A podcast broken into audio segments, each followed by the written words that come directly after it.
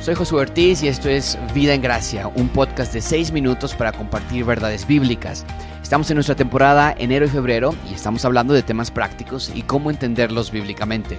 Hoy vamos a darte 5 consejos para estudiar la Biblia. 5 consejos para estudiar la Biblia. Número 1. Cuando nosotros nos acercamos al estudio de la palabra de Dios, muchas veces batallamos con la comprensión adecuada que, que deje una marca realmente en nuestro estudio de la Biblia. La mayoría de nosotros hemos tenido ocasiones en las que leemos un libro de la Biblia por la mañana y ya a mediodía no recordamos absolutamente nada de lo que leímos. Y la pregunta que nos tenemos que hacer es qué tan útil es esa clase de lectura.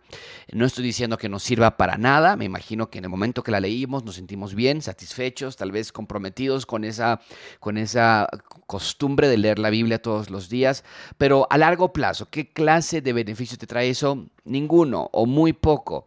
Tenemos que cambiar algunos esquemas de la lectura de la Biblia. Así que déjame darte estos, estos, estos eh, consejos que te van a ayudar muchísimo para tu lectura de la Biblia. Número uno, lee el mismo libro cada mes. Lee el mismo libro cada mes. Esto es un consejo que me has escuchado decir en varias ocasiones y que no lo digo a la ligera, realmente ayuda. Y hay muchas personas que se pueden preguntar, es que ¿cómo puedo leer el mismo libro? Filipenses, todos los días, Filipenses o todos los días, Santiago, por un mes entero, eh, no se vuelve aburrido, no se vuelve repetitivo. Y la respuesta es, no, no se vuelve aburrido, pero sí se vuelve repetitivo y no en un sentido negativo, sino que aquellas cosas que vas a estar comprendiendo del libro, se van a volver una repetición en tu mente y vas a poder recordarlas mejor. El ser humano es bien sabido que aprende a base de la repetición. Y cuando nosotros leemos el mismo libro cada mes, nos ayuda a detenernos en aquellos conceptos que ya hemos aprendido y repasarlos. Nos ayuda a detenernos en aquellos conceptos que hayamos pasado de largo las primeras lecturas y que no hayamos notado y nos ayuda a entenderlo.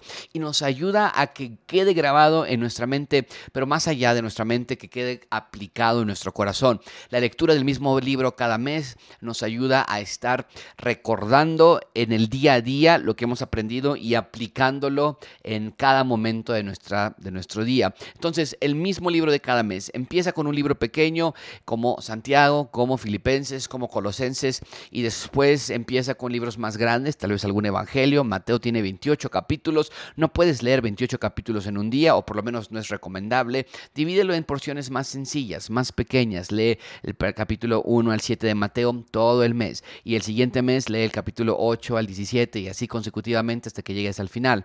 Eh, eh, la repetición es lo que te va a estar ayudando muchísimo. Si lees el libro de Salmos, haz lo mismo, lee 8, 7 salmos, dependiendo de la, de la, de la, de la duración de la lectura, de, la, de, la, de qué tan largo sea el capítulo, lee 8, 10 salmos cada día, los mismos 10 salmos por un mes y de así te vas continuamente a los siguientes textos. Número dos, el segundo consejo que te quiero dar para la lectura de la palabra es toma notas de lo que te gusta. Escribe tres cosas que te hayan gustado, tres conceptos que hayas aprendido, tres maneras en las que viste al rey, a su reino, a los ciudadanos de su reino, tres aspectos de los atributos de Dios, tres áreas en las que tienes que confesar tus pecados, tres áreas en las que tienes que practicar tu oración a través de la lectura que estás leyendo. En fin, busca tres cosas lo que sea, atributos de Dios, confesión de pecados, acciones de agradecimiento, áreas en las que tú puedes aplicar esa verdad en tu, vida, en tu vida. Escribe tres cosas en un cuaderno y así hazlo diariamente.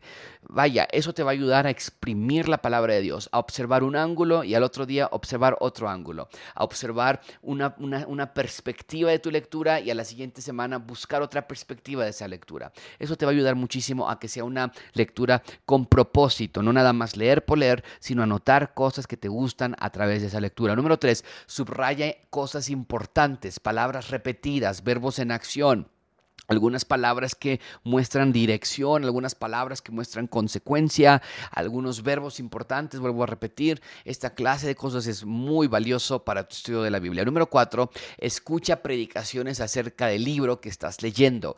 Si estás leyendo el libro de Mateo por todo el mes de marzo, entonces es adecuado que escuches predicaciones que tengan que ver con el libro de Mateo. Van a ayudar a darte otro ángulo, otra opinión, otra aplicación, no otra interpretación porque cada texto tiene solamente una interpretación. Si la interpretación a la que tú llegas es diferente a la que el pastor llega, uno de los dos está tomando una interpretación correcta.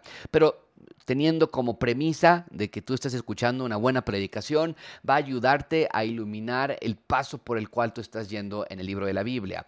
Va a darte ejemplos, va a darte tal vez información geográfica, histórica, gramática, que tal vez tú no puedes obtener si lo estás leyendo de manera eh, individual. Y esto no quiere decir que necesites comentarios exegéticos o algún tipo de ayuda externa para entender la palabra de Dios. Tenemos al Espíritu Santo.